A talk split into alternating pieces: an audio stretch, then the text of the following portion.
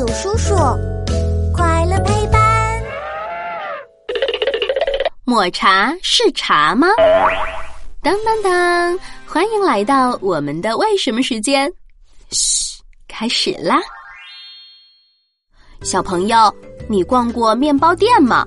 星期天的时候，妈妈带我去了一家特别奇怪的面包店，那里卖的饼干、面包、奶茶。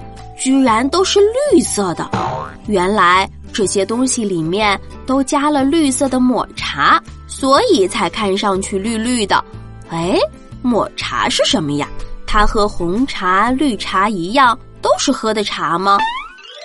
那当然啦，抹茶其实就是用绿茶做的。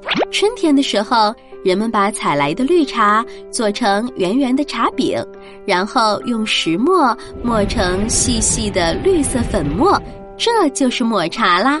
这么简单呀！回去我就把家里的茶叶弄成粉儿，让妈妈做抹茶蛋糕。呵呵。抹茶可不是那么容易就能做出来的，它的制作工艺可讲究了。茶农要提前二十天给茶叶搭上一层用稻草或者竹席做的遮阳帐篷，这样照到茶叶上的阳光变少了，茶叶就一直是翠绿翠绿的，味道也不会变得又苦又涩。而且采下来的茶叶要经过搅碎。蒸青、研磨十几道复杂的工序，才能变成香香的抹茶哦。你知道吗？